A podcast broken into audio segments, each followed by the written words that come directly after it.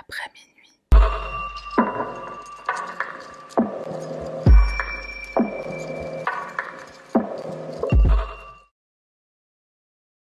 Salutations les petits pandas, moi c'est Sahara, bienvenue sur ma chaîne. Avant de commencer, je voudrais juste dire un grand merci à toutes les personnes qui ont rejoint le groupe Discord. C'est toujours un plaisir de vous parler après les lives ou même pendant la journée, de se dire bonjour, de partager ce qu'on mange, de partager ce qu'on fait, où on va en vacances. Donc merci encore à cette communauté qui est en train de grandir, à toutes les personnes qui ne sont pas encore dans le groupe. Bah, je vous invite à nous rejoindre, il y a un lien dans la barre de description. Et sans plus tarder, on y va. Cette vidéo est la suite de la partie 1 de la disparition de Susan Cox Powell, donc évidemment, avant de la regarder, il faudra avoir vu la première partie. On s'était donc arrêté avec Josh et Susan qui emménagent avec Jennifer, donc la grande sœur de Josh. À cette période-là où le couple est chez Jennifer et ils sont en train de chercher une maison, Josh écrit dans son journal intime au sujet de sa baisse de foi et du fait qu'il n'est plus intéressé par l'église des Mormons. Il trouve une maison dans la ville de West Valley et à ce moment-là, ils travaillent tous les deux comme intérimaires. Et juste après avoir obtenu le crédit pour acheter cette maison, va perdre son travail. Alors faut savoir que chez Josh, c'était une habitude, il n'arrivait jamais à garder un travail très longtemps. Il décide de devenir agent immobilier, mais l'affaire ne décolle pas vraiment, il n'arrive pas à trouver de clients. Donc c'est Suzanne pendant un moment qui va financièrement soutenir la famille. Suzanne par contre, de son côté, elle a aucun mal à se faire à cette nouvelle vie. Elle se fait rapidement des amis parmi ses voisins, au travail et à l'église, mais Steven, son beau-père, qui l'aime tellement, il est quand même toujours assez présent. Il ne vient pas les voir parce qu'ils habitent maintenant dans un autre état, mais il appelle tout le temps Josh et ils peuvent rester des heures au téléphone. Évidemment, Suzanne, elle est toujours en colère de cette révélation qu'il lui a faite, mais au moins géographiquement, maintenant ils sont éloignés et donc elle ne le voit quasiment jamais. Avec l'agence intérim, Suzanne finit par trouver un emploi en CDI et c'est un soulagement, ça tombe à pic puisqu'elle est enceinte. Par contre, elle est quand même inquiète par rapport à Josh, elle se demande s'il fera un bon père, pas seulement parce qu'il a du mal à garder un travail, mais aussi parce qu'il a pas l'air d'être prêt. Leur premier fils Charlie va naître le 19 janvier 2005. Suzanne, elle est hyper heureuse, elle est vraiment sur un nuage. Elle attendait avec impatience d'être maman. Le jour de l'accouchement, je te laisse deviner qui arrive en retard à l'hôpital, son mari Josh. Cette année-là, il avait même oublié leur anniversaire de mariage. On dirait qu'il s'en fout, il est plus investi, il ne fait plus aucun effort auprès de Suzanne, il est même plus affectueux avec elle, et financièrement, il soutient toujours pas sa famille. Suzanne écrit même dans son journal que ça fait un an qu'ils n'ont pas été intime. Alors c'est en partie parce que Josh ne voulait pas avoir un autre enfant, mais c'était pas la seule raison. Dans son journal intime à lui, Josh, il écrit que il est tout simplement pas quelqu'un d'affectueux, de câlin. Il écrit qu'il aime Suzanne, mais il aime pas se câliner, prendre dans les bras euh, trop longtemps. Il veut même plus l'embrasser. Et Catherine, son ex, elle avait dit la même chose à propos de Josh, que dans les tout débuts de leur relation, ils étaient plutôt affectueux, enfin c'était normal, et quand ils ont emménagé ensemble, il a commencé à l'être beaucoup, beaucoup, beaucoup moins. Il a réservé le même sort à Suzanne. Suzanne va se diriger vers l'église pour demander de l'aide dans son mariage, puisque ça ne va pas. Elle écrit dans son journal intime qu'elle est prête à faire des sacrifices, qu'elle est prête à économiser l'argent qu'il faudra, qu'elle est prête à prier ce qu'il faudra. L'église leur conseille la thérapie de couple. Mais Josh, encore une fois, comme père, il a perdu la foi. Il va même plus à l'église. Il n'a pas exactement fait comme son père, dans le sens où il n'a pas officiellement quitté la congrégation, mais il n'est plus pratiquant, ça ne l'intéresse plus. Suzanne tombe enceinte à nouveau et c'est encore un garçon. Braden va naître le 2 janvier 2007 quasiment deux ans après son frère Charlie. Et Josh, il est encore moins investi. Il n'est pas investi en tant que père, il s'occupe pas vraiment de ses enfants, tout ce qui est changé, euh, les couches, etc. Il en fait des masses. Et le pire, c'est que Suzanne, elle sort d'une deuxième grossesse, donc elle ne travaille pas.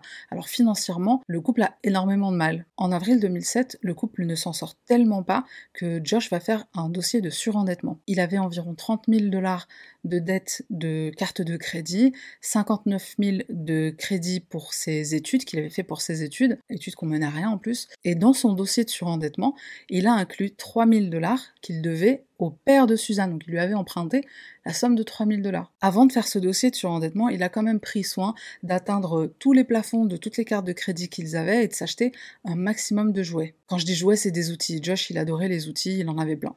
Le mec, il faut rien, mais il a plein d'outils. Et même si le dossier de surendettement n'a pas complètement effacé toutes leurs dettes, ça a quand même effacé une bonne partie de leurs dettes, Josh, il est complètement insouciant. Il se dit, bon bah, si on se retrouve à nouveau dans cette situation-là, on aura juste à refaire un dossier de surendettement. Si seulement c'était aussi simple la vie. Suzanne écrit qu'elle est hyper frustrée, c'est elle qui fait tout, c'est elle qui s'occupe de tout. On dirait qu'elle est mère célibataire. Josh, il ne fournit absolument rien, il ne contribue en rien dans le foyer. Et malgré ça, elle essaie de rester positive, elle se raccroche désespérément à la foi qu'elle a en Dieu, elle essaie de voir le côté positif des choses, elle se dit que c'est une bénédiction, cette famille qu'elle a, et elle se dit que plutôt de voir le négatif, elle va se concentrer sur les petites choses que son mari fait occasionnellement aider.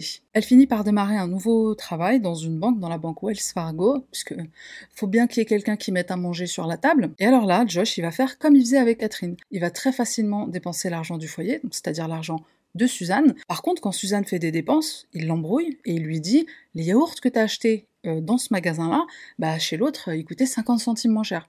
Il l'a fait chier pour des 50 centimes sur des yaourts. Un jour où c'est l'anniversaire de Suzanne, il lui fait un cadeau, il lui offre des DVD sur la religion. Mais attends, attends, attends. Avant que tu te dises c'est mignon, il connaît sa femme, il sait qu'elle est pratiquante, très pratiquante, donc il lui offre des DVD sur la religion. En fait, c'est des DVD qu'il est parti acheter à l'église de leur secteur.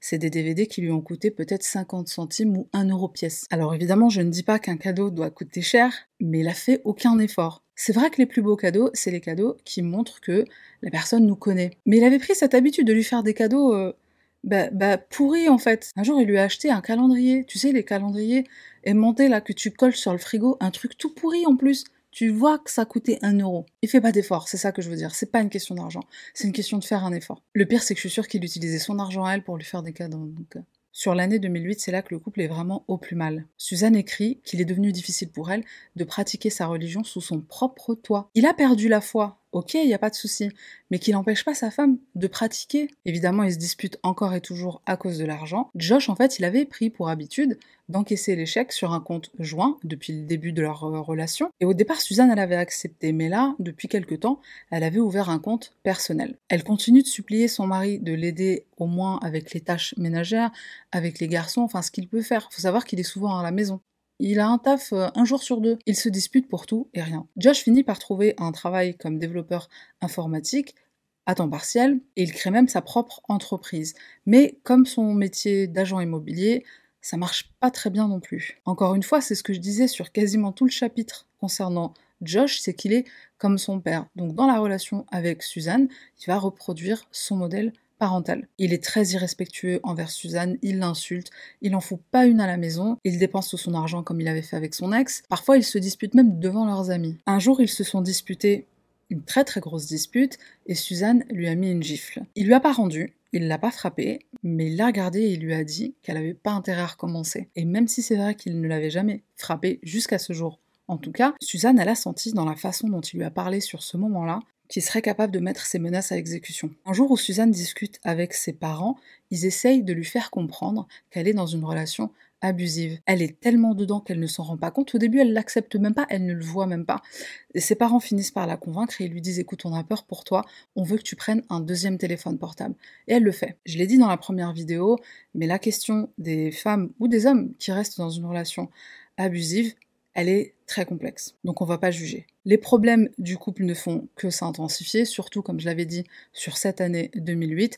Et là, Suzanne, elle commence à penser au divorce. Elle va jusqu'à contacter même un avocat. Elle envisage de prendre ses garçons et disparaître, mais elle sait que Josh ferait tout pour la retrouver. Elle se dit aussi que lui serait capable de faire la même chose, de prendre les garçons et de partir. Et elle va même jusqu'à dire à certains de ses amis très proches qu'elle pense qu'il serait capable de la tuer. À peu près à cette période, Josh va prendre une assurance vie sur sa femme d'un montant d'un million de dollars. Il en prend une aussi pour lui et il en prend une aussi pour les garçons. Suzanne, c'est quelque chose qui va quand même l'inquiéter.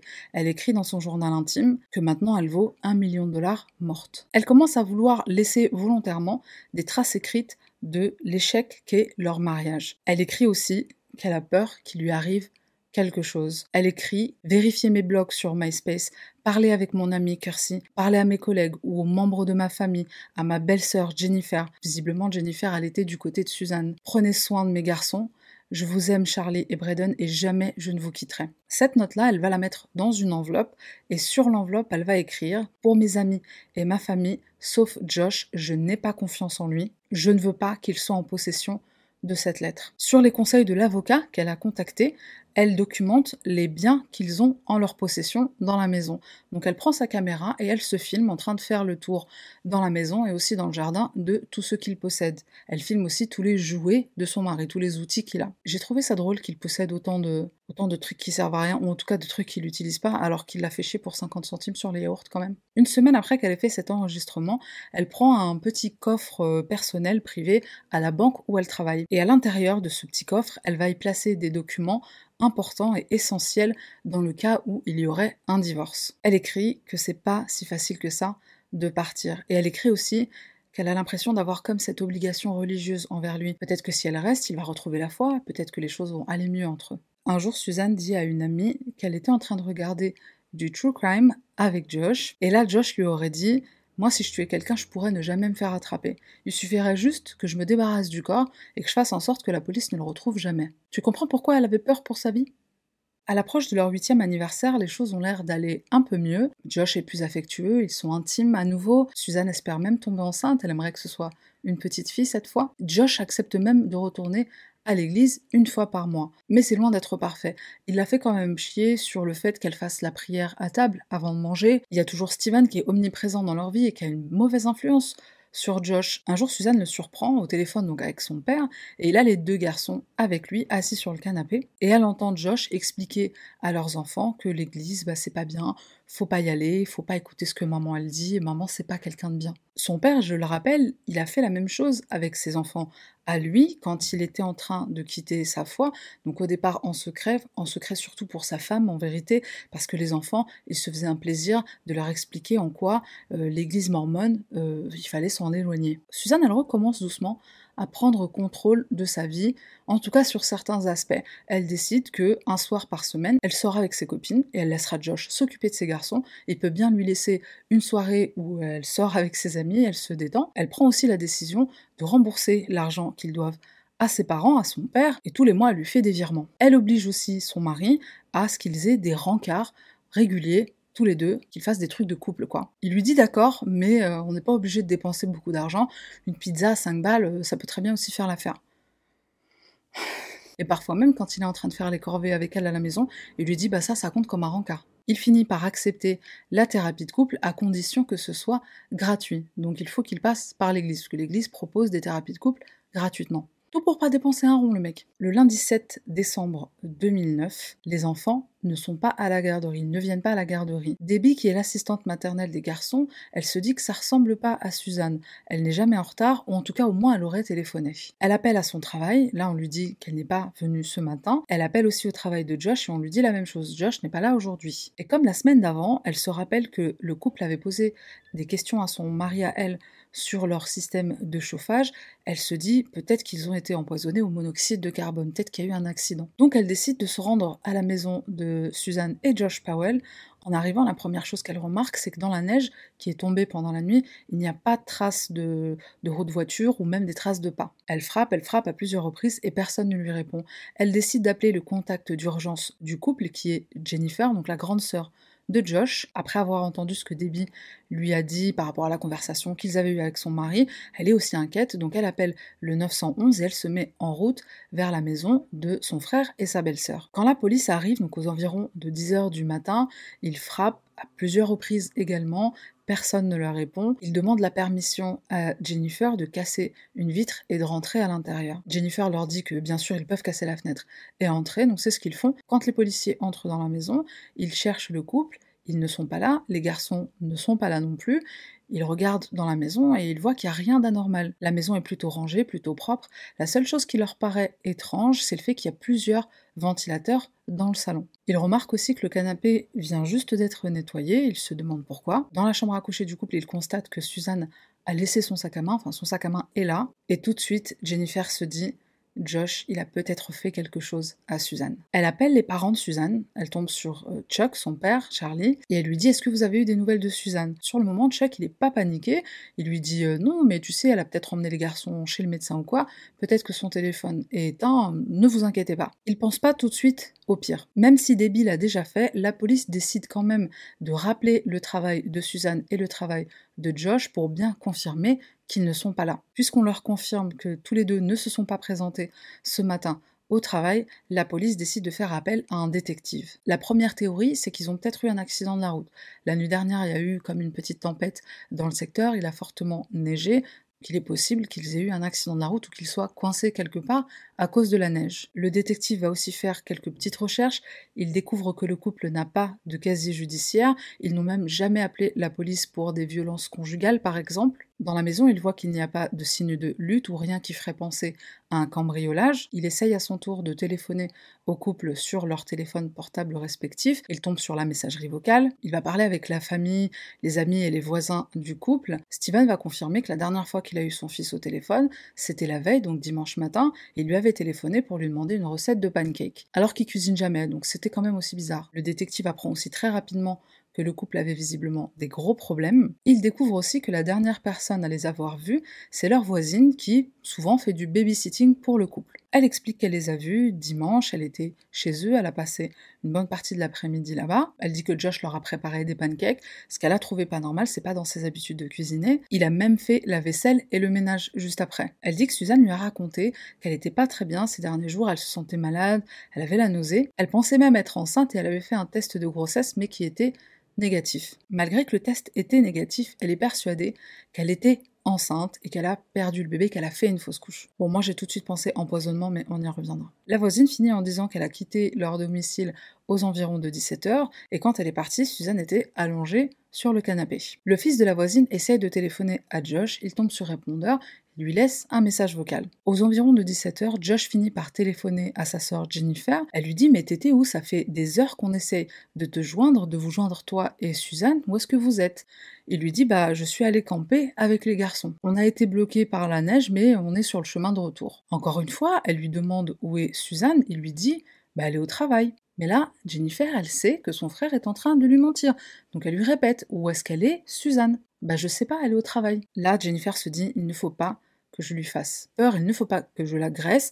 Donc elle essaye de se calmer et elle lui dit Ok, bon ben rentre, il faut que tu rentres tout de suite. On est en train de chercher Suzanne, on ne sait pas où elle est. Le détective qui est sur place va même parler au téléphone avec Josh et lui dire Il faut que vous rentriez tout de suite. Et là, Josh va lui dire Oui, mais il faut que je nourrisse les enfants. On lui dit que sa femme a disparu, on ne sait pas où elle est. Et lui, il n'a pas l'air de s'en soucier plus que ça. Il finit par arriver enfin chez lui, il est 18h 40.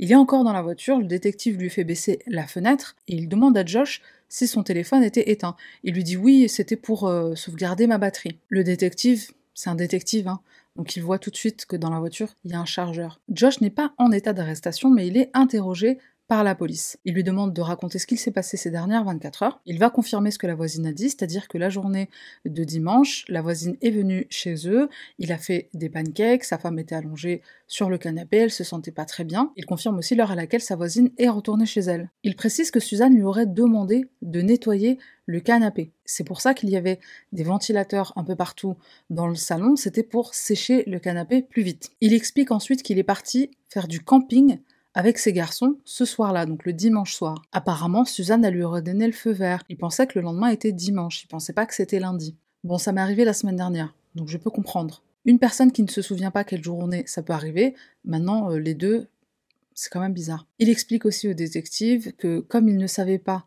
qu'on était lundi, en fait au moment où il a réalisé qu'ils étaient lundi, la matinée de lundi, il s'est dit bon bah c'est trop tard pour que j'appelle le travail, de toute façon ils se sont bien rendus compte que je me suis pas présenté, que je suis absent. Sur le chemin du retour, il serait allé dans un centre de lavage de voitures, quand on lui demande lequel, il dit je me rappelle pas trop. Alors faut savoir qu'on l'a interrogé le soir de la disparition de Suzanne, donc le lundi, le lundi où elle a disparu. Et il est rentré dans l'après-midi. Donc tu ne te souviens pas dans quel centre de lavage de voitures tu as été il y a quelques heures à peine. Ok. Bien sûr, les enquêteurs lui demandent où se trouve Suzanne. Il leur dit Bah, elle doit être au travail. Mais comment elle a fait pour aller au travail? C'est toi qui as la voiture. Ah ben, je sais pas, je suis pas sûr. Dès qu'il avait pas envie de répondre, il disait Je sais pas, je suis pas sûr. Je me rappelle pas. Le détective lui demande si le couple avait des problèmes. Josh, là, il va être honnête. Il va dire oui, mais on voyait euh, un thérapeute, un thérapeute de couple. Quel genre de problème vous aviez dans votre couple? Josh répond Bah, elle a plutôt un très fort caractère. Il hésite un peu, puis il dit euh, je suis aussi un peu flemmard, je suis aussi un peu paresseux. Au début, il a l'air un peu ému au début de l'interrogatoire, mais petit à petit, en vérité, on se rend compte qu'il n'a pas envie de répondre aux questions les plus importantes, des questions fatidiques. Et ça, bien sûr, c'est quelque chose que la police ne comprend pas. Sa femme vient de disparaître, il n'essaye pas déjà de la trouver lui-même ou au moins de coopérer avec la police, de répondre à toutes leurs questions pour les aider eux à la retrouver. Il leur demande pas ce qu'ils ont mis en place pour la chercher, de quels moyens ils vont utiliser. Il ne sait pas lui-même de prendre des initiatives ou de donner des noms de ses amis par exemple ou de ses collègues. Il leur dit pas non plus bah, peut-être qu'elle est là ou peut-être qu'elle est chez un tel ou peut-être qu'elle est chez une telle il coopère vraiment pas avec la police. Je rappelle qu'il n'est pas en état d'arrestation, donc la police n'a pas de mandat ni d'arrêt contre lui, ni un mandat de perquisition pour son domicile ou pour sa voiture. Donc ils lui font la demande, est-ce qu'on peut fouiller votre voiture? Il hésite, ensuite il dit oui. Mais pourquoi t'hésites? On cherche ta femme. Si t'as rien à te reprocher, tu dis oui, allez-y, fouillez dans ma voiture, j'ai rien à me reprocher. Dans le coffre de sa voiture, ils vont trouver du matériel de camping, en effet, mais bizarrement, il n'y a pas de tente. Donc tu pars à minuit dimanche pour faire du camping, mais t'as pas de tente. Ils vont aussi trouver une grande couverture, deux petites couvertures appartenant aux garçons qui ont été prises dans leur chambre. Et là, la police trouve le téléphone de Suzanne dans la voiture de Josh. Là, il est coincé, il n'y a rien qui explique que ce soit lui qui le téléphone. Il hésite, il bégaye, il sait pas trop quoi répondre, on dirait qu'il essaie de gagner du temps. Et là, il leur dit, bah, je l'ai tout simplement emprunté, j'avais besoin de numéro de téléphone qui se trouvait à l'intérieur. Genre, elle pouvait pas t'envoyer un message. Ensuite, je l'ai mis dans ma poche et j'ai oublié qu'il était dans ma poche. Tu peux oublier qu'il soit dans ta poche, mais de l'enlever volontairement et de le mettre dans, dans la coudoir du conducteur, c'est pas un oubli, c'est toi qui l'as volontairement mis là. La police va bien sûr se rendre là où Josh prétend avoir fait du camping avec ses garçons. Dans le secteur, pas très loin, il y a une mine abandonnée. Il fouille à l'intérieur en espérant trouver le corps de Suzanne. Parce que bien sûr, personne ne le croit, personne ne croit qu'il est innocent. Sa propre sœur, elle est persuadée qu'il a fait du mal à Suzanne. La recherche d'un corps dans le secteur, malheureusement, ne va rien donner. Le lendemain, les détectives vont demander à Josh de revenir au commissariat, mais cette fois sans ses garçons, puisque la première fois qu'ils l'ont interrogé, les garçons étaient là, et c'était une excellente distraction pour Josh pour qu'il ne réponde pas à leurs questions. Il a un rendez-vous à 9h, et bien sûr, il est en retard, ça c'est l'histoire de sa vie, d'être en retard. Des voisins l'auraient vu ce jour-là en train de nettoyer sa voiture, en train de sortir des gros sacs poubelles. Sa sœur lui a téléphoné pour lui dire euh, T'as un rendez-vous avec la police, qu'est-ce que t'es en train de faire? Il lui dit Je fais la lessive. Mais c'est pas le moment de faire la lessive, ta femme a disparu, va voir la police. La grosse question qui se pose, c'est pourquoi il n'a pas tout de suite été arrêté. Déjà le jour où il est rentré, ou même le lendemain, quand il arrive en retard à son rendez-vous, ce qui est clairement suffisant pour croire, pour suspecter qu'il a quelque chose à voir avec la disparition de sa femme. Ce que le détective va répondre à ça, c'est que le procureur lui a tout simplement dit qu'il n'y avait pas assez de preuves. Et dans un cas de disparition, quand il n'y a pas de corps qui est retrouvé, c'est très difficile d'obtenir des mandats d'arrêt ou des mandats de perquisition. Mais de ce que j'ai compris, ça dépend aussi quand même des États. Le procureur aurait répondu aux détectives que dans ces circonstances-là, avec tous les éléments qu'ils avaient réunis, il fallait qu'ils attendent 12 mois pour obtenir un mandat d'arrêt contre Josh. Dans la banque où Suzanne travaillait, dans le coffre qu'elle avait pris pour elle, où elle avait mis des documents, il y avait cette lettre dans laquelle elle a écrit qu'elle aimait ses garçons, que jamais elle les quitterait, et la phrase incriminante Si je meurs, ce ne sera pas un accident. Il a besoin de quoi de plus, le, procureur? Je comprends pas. Josh finit par enfin arriver au commissariat pour ce deuxième interrogatoire. Là, ils vont prendre des photos de ses mains et ils vont remarquer qu'il a comme des petites coupures. Encore une fois, il sait pas d'où ça vient, il sait pas comment il s'est fait ça, comme la veille. Il se rappelle pas. Non seulement il fait rien pour aider la police, mais en plus de son côté, il contribue pas, il aide même pas la famille de Suzanne. La famille de Suzanne, ils impriment des flyers, ils portent des petits rubans violets, ils en parlent autour d'eux, ils en parlent à la télé, ils en parlent à qui veut l'entendre que leur fille disparu. Sa meilleure amie a même organisé une veillée, il y avait des journalistes qui ont filmé l'événement, ce qui fait de la publicité entre guillemets à sa disparition. Le but c'est de sensibiliser le plus de gens possible à cette affaire, à cette disparition. Chaque chose que Josh va faire à partir du moment où sa femme disparaît, c'est des choses qui vont l'incriminer. C'est des choses qui vont le rendre de plus en plus suspect, non seulement aux yeux de la police, aux yeux de la famille de Suzanne aux yeux de sa famille lui, en tout cas sa sœur Jennifer. Il ferme le compte en banque de Suzanne, il retire tout l'argent de son épargne retraite et il quitte l'État, il va à Washington, enfin dans l'État de Washington, chez son père Steven. Ta femme a disparu, vous habitez en Utah. Pourquoi tu ne restes pas dans le cas où elle reviendrait? C'est comme si qu'il savait qu'elle allait parvenir en fait. Quand il a été question de la voisine qui racontait que Suzanne se sentait pas bien, qu'elle se sentait un peu malade. C'est aussi quelque chose qu'elle a écrit dans son journal intime, elle en a fait part à certaines de ses amies. Moi, j'ai tout de suite pensé à un empoisonnement, parce que le test de grossesse était revenu négatif. D'ailleurs, le détective qui était en charge de cette affaire a pensé à la même chose. Ils ont fait des recherches au domicile et dans les sacs poubelles aussi qu'ils ont récupérés, mais ils n'ont rien trouvé. Même s'il n'avait pas l'intention de l'empoisonner, mais peut-être que, en tout cas, le jour de sa disparition, il lui a donné quelque chose, il l'a drogué, et c'est peut-être ça qui lui aurait permis de l'emmener faire du camping. On va revenir sur Steven parce que il m'a presque manqué. I offered to rub her feet, to rub her toes, to give her some stimulation. Her toes are beautiful feet. She has such pretty feet. Of course, everything about her is pretty, beautiful. À partir du moment où Suzanne disparaît, c'est devenu sa mission de protéger son fils Josh. Il l'isole pour le protéger des médias, mais aussi de la police. Il y a une femme qui a écrit un livre sur l'affaire de Suzanne Powell et qui parle du fort des Powell. La maison de Steve était devenue un peu comme euh, un château fort qu'il était impossible de pénétrer. Et parce qu'il n'était pas possible de pénétrer dans ce château fort, la police allait avoir besoin de l'aide de quelqu'un qui fait partie déjà de cette famille et Jennifer s'est proposée. Depuis le départ, elle ne croit pas son frère, elle est persuadée qu'il a tué sa femme. Donc elle propose d'aider et la première chose que la police va lui demander de faire, c'est d'emmener les garçons pour qu'ils soient interrogés, entre guillemets, par une détective. Charlie va répondre aux questions qu'on lui pose et il va dire que ce jour-là, il est parti avec maman et papa et son petit frère faire du camping. Et il dira aussi que sa maman est restée au parc national avec les cristaux. Alors cristaux, on ne sait pas trop ce que ça veut dire, après c'est un enfant, il y a certaines choses qu'il disait qui n'avaient pas trop de sens, mais il a quand même dit que sa mère était là avec eux, qu'elle était dans la voiture. Il y a un des garçons, et c'est sûrement aussi Charlie qui a dit ça, maman était dans le coffre. Bien sûr, la police va poser la question à Josh, pourquoi est-ce que vos enfants nous disent que votre femme était avec vous ce jour-là où vous êtes allé camper? If they said that she was with us, they know that's not true. Il va tout simplement nier. Il va tout simplement dire non, non, ils se trompent. Ils sont trop petits, ils se rappellent pas. Ils se trompent, elle n'était pas avec nous ce jour-là. La deuxième chose que Jennifer va faire pour aider l'enquête, pour faire avancer l'enquête, elle va proposer de porter un micro et d'aller chez sa famille, chez Stephen Powell. C'est dire à quel point elle voulait à tout prix découvrir la vérité et savoir ce qu'il s'était passé. Jennifer, elle m'a vraiment fait penser à Boris, j'avais l'impression que c'était la seule personne de la famille qui avait toute sa tête et qui était normale. Donc un soir, elle va chez son père, et je le rappelle, Josh est retourné habiter chez lui pendant le dîner, et ça fait seulement quelques jours que Suzanne a disparu. Il n'y a personne qui en parle. Absolument personne qui en parle.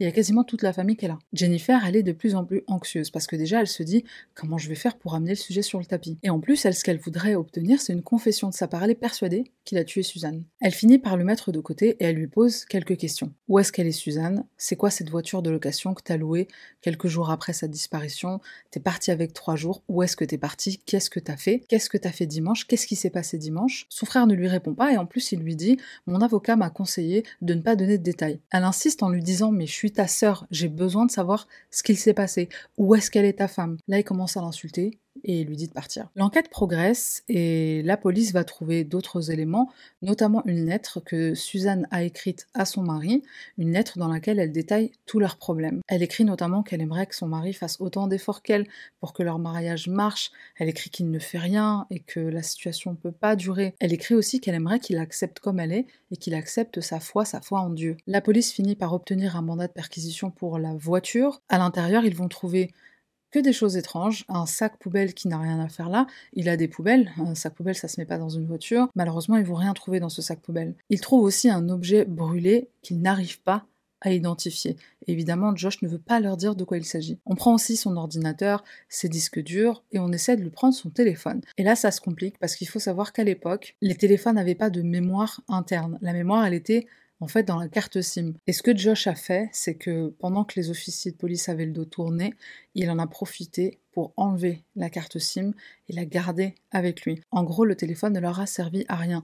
Ni ils ont pu récupérer les messages et ils n'ont pas pu récupérer non plus les données GPS puisqu'elles sont aussi stockées dans la carte SIM. Là, c'est même plus ne pas vouloir coopérer avec la police, c'est obstruction à la justice, obstruction à l'enquête. Je sais pas si on dit comme ça en français. Si c'est pas parce qu'il avait quelque chose à cacher, mais qu'est-ce que ça veut dire? Et c'est pas une maîtresse, hein, parce que il n'avait pas de maîtresse. La police va quand même tenter de contacter l'opérateur téléphonique et ils arrivent à récupérer quelques informations. Ils vont avoir confirmation, notamment du fait que Josh a appelé son père dimanche pour lui demander une recette de pancake. On voit de quand à quand le téléphone a été éteint. On confirme également l'appel reçu par le fils de la voisine, qui du coup avait laissé un message vocal. Il a ensuite fait un parcours d'environ 30 km et il a appelé le téléphone de Suzanne. Déjà, il sait que le téléphone, c'est lui qui l'a, il est dans sa voiture.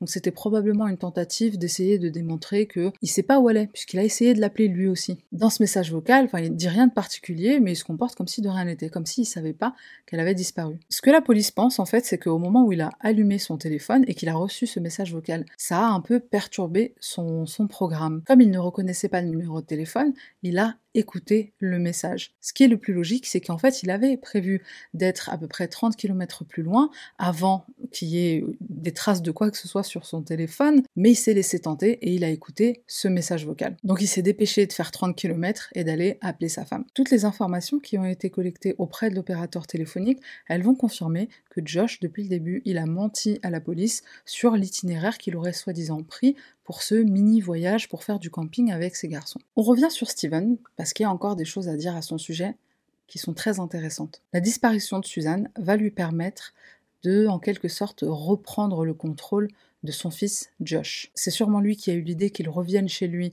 dans l'État de Washington sous prétexte de le protéger. Josh finit par accepter de donner une interview à la télévision. Je pense qu'il a dû se dire que c'était juste trop suspect qu'il ne s'exprime pas à ce sujet-là, alors que la famille de Suzanne, il faisait tout ce qui était en leur pouvoir pour la retrouver, pour parler d'elle, pour passer à la télévision. Donc Josh donne cette interview et il va dire des choses qui, moi, m'ont fait presque rire. I'm a good dad. I work hard. I put my sons first. I was a good husband. I took care of my family. You still love her?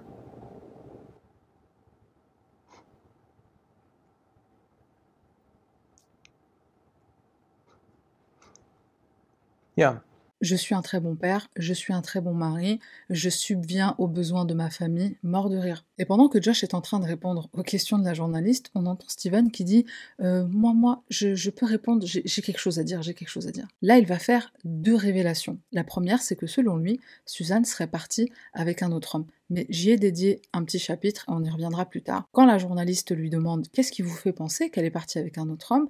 Là, Steven va faire une deuxième révélation. Susan was uh, very, very sexual with me. She was very flirtatious. I mean, I'm, I'm her father-in-law, and uh, she, she would do a lot of things that, that um, I mean, she was just, she did it. I did. I mean, we, we interacted in a, a lot of sexual ways. Il le dit pas directement, mais il laisse plus ou moins sous-entendre qu'ils auraient été intime. Il va même donner quelques détails pour un peu crédibiliser son propos, notamment le fait qu'une fois, elle avait Braden dans les bras et quand elle lui a donné, elle s'est un peu appuyée contre lui, elle a un peu appuyé sa poitrine contre lui et euh, soi-disant c'était voulu. Je, sais même pas quoi dire. On sait tous que Steven est un pervers, là il est devenu aussi menteur. Pendant cette interview, et en vérité heureusement qu'ils ont donné cette interview tous les deux, dans un effort de donner de la crédibilité à ses propos, à ses déclarations qu'il fait sur Suzanne, il va dire quand je lis ses journaux intimes, parce qu'elle n'en avait pas qu'un, il dévoile le fait qu'il est en possession de son journal intime, enfin ses journaux intimes. Ce que ça va provoquer chez la police, c'est qu'ils vont se dire Maintenant, on a la possibilité de faire une perquisition. Peut-être pas au domicile de Josh, là où il habitait avec sa femme, mais en tout cas au moins chez Steven, et c'est déjà quelque chose. Quand la perquisition est effectuée, ils vont saisir tous les journaux intimes de Suzanne, mais pas que. Ils vont aussi trouver des cassettes vidéo, des cassettes audio qui appartiennent à Steven, mais ils vont tout saisir. Ils vont trouver des journaux intimes qui appartiennent à Steven, ils vont les saisir aussi. On se rappelle que dans certaines vidéos que Steve possédait, il avait filmé Suzanne, et très souvent, c'était sans qu'elle le sache à son insu. C'est à ce moment-là que les cassettes ont été découvertes et saisies par la police. Ils vont même découvrir que Suzanne n'était pas la seule femme sur ces vidéos. Steven a tout un catalogue bien répertorié, bien classé de vidéos et aussi de photos. Alors certains titres ce sera voisine, porte-fenêtre arrière ouverte, salle de bain, en train de prendre le bain. Il y a certaines des jeunes filles qui sont sur ces cassettes et sur ces photos qui ont 7 ans et 12 ans. Elles seront identifiées plus tard comme les voisines de Stephen Powell. Ce que Alina, la plus jeune fille de Stephen et Terry Powell, elle a à dire sur ces photos et sur ces vidéos, c'est que ces jeunes filles, on parle de, on parle de gamines, c'est même pas euh, des adolescentes, c'est des, des enfants. Elle dit que ces jeunes filles, elles voulaient être vues. elles ont choisi d'être vues parce qu'elles savaient que ces fenêtres donnaient sur l'extérieur et qu'on pouvait les voir, donc elles ont choisi de se laisser voir nues, en train de prendre leur bain, en train de s'habiller, etc. Elle dira la même chose de Suzanne, que Suzanne, elle voulait cette attention, elle était désireuse de cette attention que Steven lui portait, elle flirtait avec lui, elle l'allumait et elle le menait par le bout du nez. Truc de ouf. Ce qui est fou, c'est qu'on va trouver dans les écrits de Suzanne qu'elle soupçonnait Steven d'être un pédophile. Je me suis demandé comment elle le savait. Peut-être qu'elle a vu des photos, peut-être qu'elle a vu des images, ou peut-être qu'elle a tout simplement pensé à elle qui a rencontré Steven pour la première fois alors qu'elle avait à peine 18 ans et qu'elle a senti, et elle a peut-être senti tout de suite le regard qu'il avait sur elle. Dans ses écrits, Suzanne, elle confirme aussi que son beau-père est un pervers, qu'il espionne, qui lui a fait des avances. En aucun cas, il y a confirmation de ce que Steven dit sur ce soi-disant amour qu'elle ressentait qui était aussi réciproque. Steven, il n'a jamais été considéré comme un suspect dans la disparition de Suzanne, mais la police soupçonne fortement qu'il sait quelque chose. Dans son journal intime, il écrit J'ai l'impression que Josh a fait quelque chose de très stupide et qu'il s'est probablement débarrassé du corps d'une façon très grotesque. Je crois qu'il a dû se rendre sur une zone industrielle à l'ouest de la ville et qu'il a brûlé son corps. Son couple battait vraiment de l'aile. Je pense que cette tragédie, c'est ma réponse à la question pourquoi est-ce que Josh s'accroche? Il voulait tout simplement éviter un divorce coûteux et éprouvant. En 2012, Steven est arrêté pour voyeurisme et possession d'images d'enfants à caractère pornographique. Il sera condamné à 5 ans de prison. Comme il est question de pornographie infantile, les services sociaux s'en mêlent. Ils prennent Charlie et Braden et enlèvent la garde à Josh, en partie parce qu'ils habitent sous le toit de Steven, même s'il est en prison. Je ne vais pas montrer d'image, mais je préviens que ce chapitre est assez difficile à entendre. Les enfants, donc Charlie et Braden, sont placés sous la tutelle de l'État, ils deviennent pupilles de l'État, et on confie leur garde de façon temporaire à leurs grands-parents maternels, donc Chuck et Judy Cox. Pendant qu'ils sont sous donc la tutelle de l'État, ils vont être interrogés par les services sociaux, interrogés entre guillemets, et Charlie va dire encore une fois, quelque chose qui va être très incriminant à l'encontre de Josh, il dira Je n'ai pas le droit de parler du camping. Donc c'est clair que son père l'a coaché, il l'a briefé, il lui a dit ce qu'il fallait dire, ce qu'il fallait pas dire. Il va dire autre chose qui, qui brise le cœur.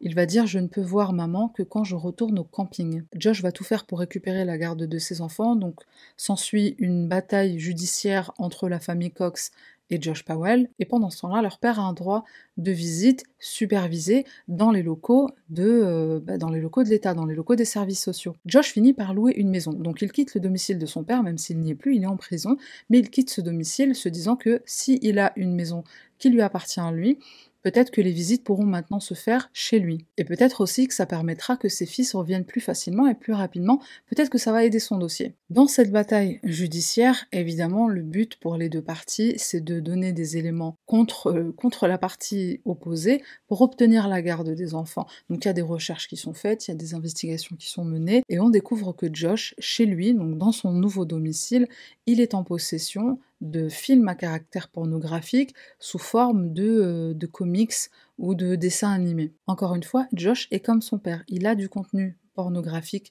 chez lui, comme quand il était jeune et que son père avait aussi du contenu pornographique. Pendant ces audiences, il est question de faire passer à Josh un test polygraphe, donc détecteur de mensonges, il est aussi question d'une évaluation psychosexuelle. Josh se rend compte que non seulement avoir une maison pour récupérer la garde des garçons, ça ne suffit pas, mais en plus maintenant il va être dans l'obligation de répondre aux questions concernant Suzanne. Là, il ne peut plus esquiver, il va être obligé de dire la vérité. Le 5 février 2012, une visite est prévue au domicile de Josh, une visite, comme d'habitude, supervisée. Une assistante sociale se rend chez Charles et Judy Cox, elle récupère les garçons, elle les conduit chez leur père, et alors qu'elle est devant la porte, il les fait rentrer et il empêche l'assistante sociale de rentrer. Il lui ferme la porte au nez. Elle frappe, elle se met même à crier, elle lui dit de la laisser rentrer. C'est une visite qui est censée être supervisée, donc elle doit être à l'intérieur. Elle entend Josh dire à son fils Charlie Viens, j'ai une surprise pour toi.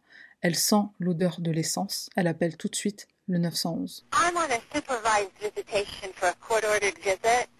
And something really weird has happened. The kids went into the house, and the parent, the biological parent, whose name is Josh Powell, will not let me in the door. I'm really um, shocked, and I could hear one of the kids crying. All right, we'll have somebody look for you there. Okay, how long will it be? I don't know, ma'am. They have to respond to emergency, life-threatening situations first. The first available deputy Well, is this could, this could be life-threatening. He went to court on Wednesday, and he he didn't get his kids back, and this is really. I'm af- I'm afraid for their lives. L'assistante sociale, pendant ce temps-là, elle essaie de demander aux voisins de l'aider, de l'aider à rentrer. Elle leur dit il y a deux petits garçons à l'intérieur. Personne ne peut rien faire. Il est trop tard. Il a fallu seulement quelques minutes pour que une explosion s'ensuive.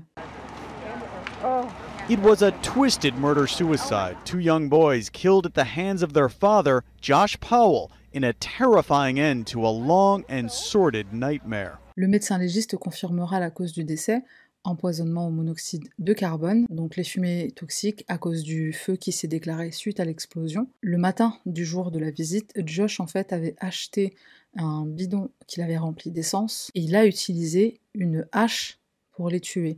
Le médecin légiste a retrouvé sur leur corps des coups de hache et je crois que la hache aussi a été retrouvée à l'intérieur de la maison. Et malheureusement, les coups de hache ne les ont pas tués. Il a bien confirmé que les petits garçons étaient morts à cause des, à cause des fumées, à cause de la fumée. Donc il les a frappés avec la hache, il a mis leur corps côte à côte par terre, je crois, dans le salon. Il leur a versé de l'essence sur eux et avec une allumette, il a provoqué l'explosion. Ce meurtre-suicide, en fait, il était planifié. Il savait qu'il allait le faire.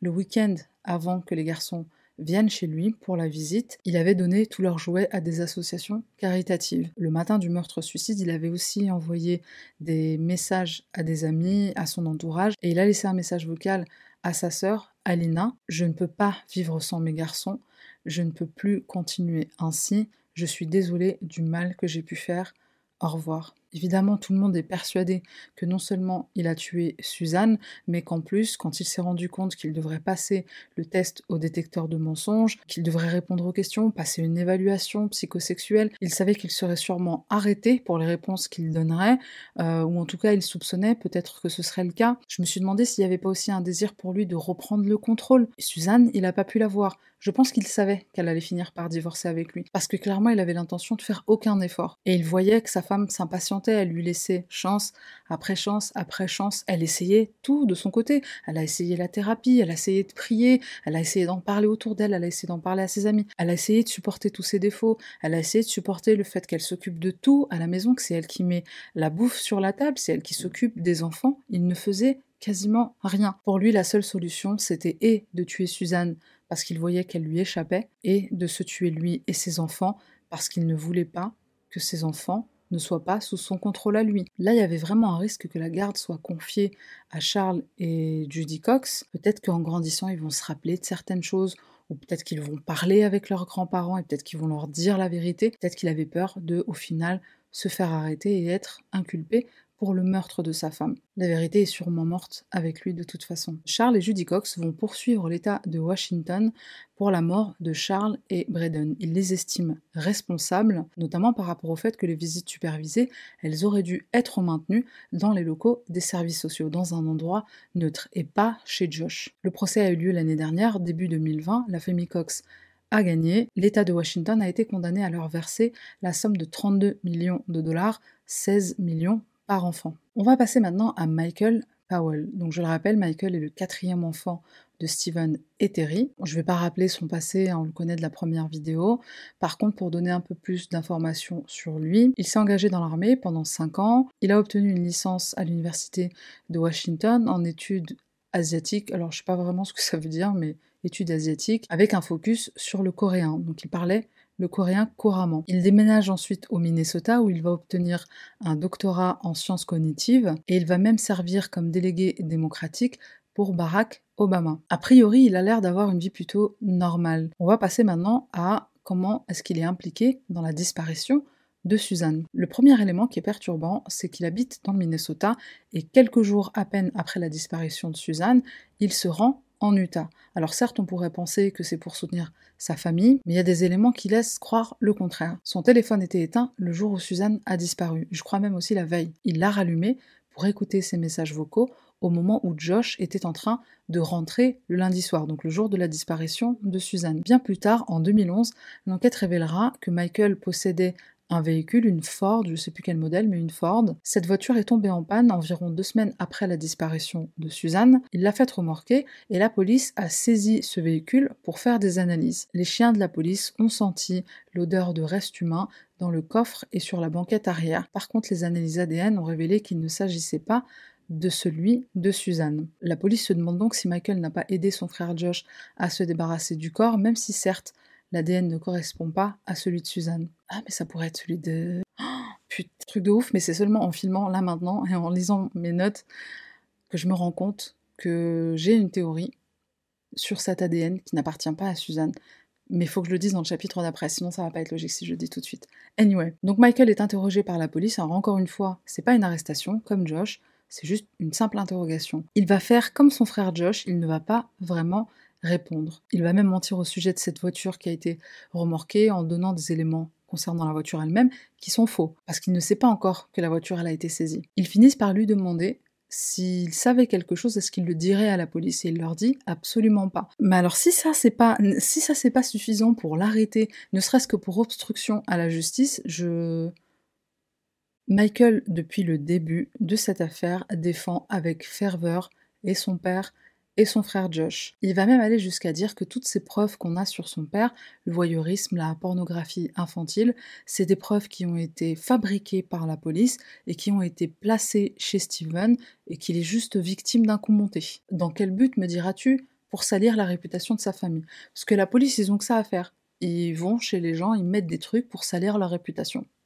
On se souvient que Josh avait pris une assurance vie d'un montant d'un million de dollars pour sa femme, aussi pour ses enfants et pour lui-même. La compagnie d'assurance a lancé une procédure judiciaire pour décider si Michael aurait le droit de toucher cet argent. Peut-être pas pour Suzanne, mais pour Charlie et Braden. Parce qu'il faut savoir que quatre mois avant le meurtre-suicide de Josh et des garçons, il a changé le bénéficiaire de l'assurance vie. C'était Suzanne et il a mis le nom de Michael. Quatre mois avant, est-ce qu'il savait déjà qu'il allait commettre ce double meurtre et son suicide? Michael, il obtiendra jamais cet argent, tout simplement parce qu'en 2013, il se suicide. Il se jette du haut d'un immeuble en ne donnant aucune explication à personne.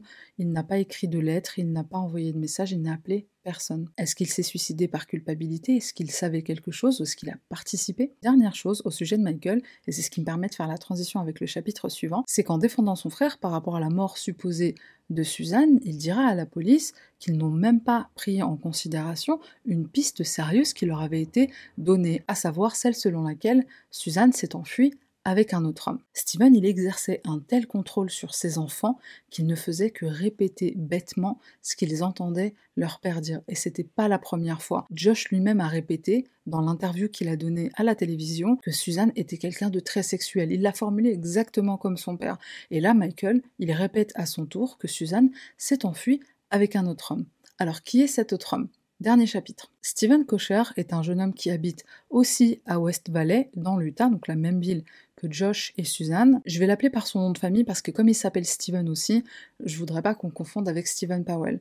Donc je vais l'appeler Kocher. Steven Kocher donc habite à West Valley, il est aussi mormon, il est très pratiquant comme Suzanne. Il a aussi disparu en décembre 2009, à quelques jours près. Donc Suzanne a disparu le 7 et lui a disparu le 13. La famille Powell à l'époque avait un site internet sur lequel ils écrivaient à ce propos et prétendaient que Suzanne et Stephen Kosher se connaissaient, qu'ils fréquentaient l'église mormone eux aussi, alors peut-être pas la même, mais ils étaient en tout cas tous les deux mormons, ils avaient à peu près le même âge, ils se sont enfuis tous les deux, ils veulent se marier, ils sont au Brésil et ils veulent démarrer nouvelle vie. C'est exactement la raison pour laquelle Suzanne a laissé un mot derrière elle pour dire qu'elle aime ses garçons et que jamais elle ne les quitterait. Je pense qu'elle connaissait très bien la famille Powell et qu'elle savait qu'il serait capable de dire ce genre de sottise à son sujet. Les familles de Suzanne et Cocher nient ces allégations, ils n'y croient pas. La mère de Cocher, elle dira J'apprécie qu'on porte attention à l'affaire de mon fils, si ça peut aider à ce que plus de gens soient au courant et aident à le retrouver, tant mieux, mais malheureusement, c'est pas ce qu'il s'est passé, il ne s'est pas enfui avec Suzanne. Les Powell sont allés jusqu'à affirmer que Suzanne avait hérité des problèmes psychologiques de sa mère, problèmes non diagnostiqués. Par contre, eux, ils sont tous médecins, donc ils ont diagnostiqué que Judy, elle avait des problèmes. Ok. Et Suzanne aussi. Josh aurait fait l'erreur de dire à Suzanne Tu es comme ta mère. Et c'est ça qui aurait été un peu la cerise sur le gâteau et qui lui aurait donné envie de partir, de quitter son mari, de disparaître avec un autre homme. Steven aurait même dit à la police allez vérifier les enregistrements de mariage. Au Brésil, je suis sûre que vous allez trouver leur nom. Et quand bien même Suzanne ne serait pas partie avec ce Steven Kocher, elle est partie, elle a quitté mon fils parce que des fois il est un peu étrange. La théorie qui m'est venue tout à l'heure, du coup, c'était par rapport justement à Steven Kocher. Peut-être que l'ADN qui a été retrouvé dans le véhicule de Michael, il appartenait à Steven Kocher. Peut-être qu'ils les ont tués tous les deux. Pourquoi? Je pense qu'on saura jamais. C'est dommage que la police n'ait pas quand même essayé. Ça reste une piste, une piste, ça reste une piste, même si elle n'est pas plausible. Mais comme disait Sherlock Holmes, lorsque vous avez éliminé l'impossible, ce qui reste, si improbable soit-il, est forcément la vérité. Steven est mort en 2018, un an après sa sortie de prison. Donc je le rappelle, il avait été incarcéré en 2012 pour 5 ans.